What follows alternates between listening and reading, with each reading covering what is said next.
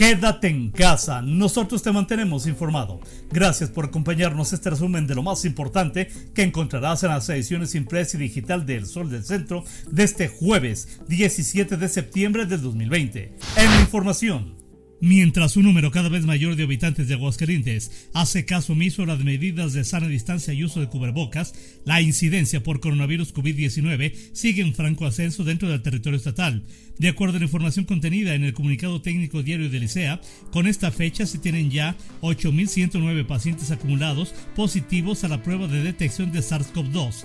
Solo en las últimas 24 horas se sumaron 56 nuevos casos y 6 nuevas defunciones que elevan este trágico conteo a 544 personas, de las cuales 92 fallecieron en septiembre.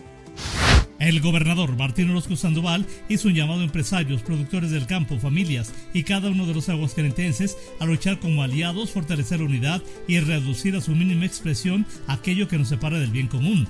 Durante la ceremonia cívica conmemorativa del aniversario del inicio de la lucha de la independencia de México, celebrada en la decimocuarta zona militar, el mandatario señaló que en el siglo XXI la lucha continúa, pero ahora con el propósito de consolidar la democracia, devolver la confianza de la sociedad en las instituciones, defender los derechos humanos, facilitar el acceso a la justicia y hacer más efectivo el ejercicio de la ley.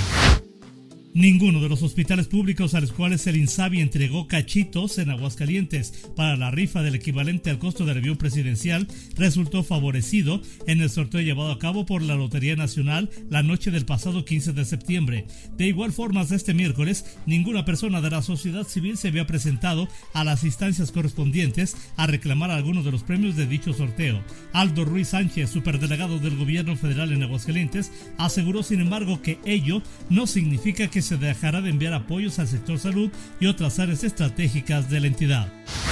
La alcaldesa Tere Jiménez asistió a la ceremonia cívica por el aniversario del inicio de la independencia de México, en la que como año tras año se honró la memoria de los héroes que lucharon por la patria y libertad de esta gran nación.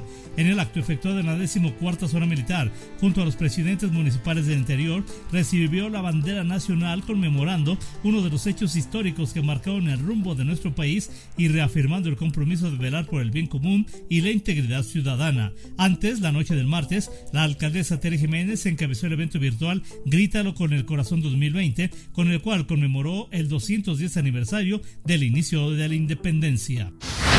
Más de 35% de unidades que tienen permiso para brindar servicio de transporte por medio de plataformas no han renovado su holograma ante la Coordinación General de Movilidad. Los permisos de 2.544 unidades vencían entre los meses de marzo a julio, pero de estos únicamente 1.632 fueron renovados. Primero no dan hologramas y ahora se quejan de que no renuevan no descartan la posibilidad de extender la ley seca después del 20 de septiembre. Es una propuesta que han realizado algunos alcaldes para su análisis e incluso autoridades del Ayuntamiento de Aguascalientes han mostrado disposición para estudiar pros y contras de ampliar la veda de bebidas alcohólicas. Juan Manuel Flores Fema, titular de la Secretaría General de Gobierno, adelantó que la determinación al respecto se tomará este jueves en una reunión que sostendrán autoridades estatales, municipales y sanitarias y ante cualquier decisión que se tome se espera que la sociedad responda favorablemente, pues solo mediante el apoyo de la gente será posible establecer una nueva normalidad. El detalle, esta información y mucha más lo encontrarás en las ediciones impresa y digital del Sol del Centro de este jueves 17 de septiembre del 2020.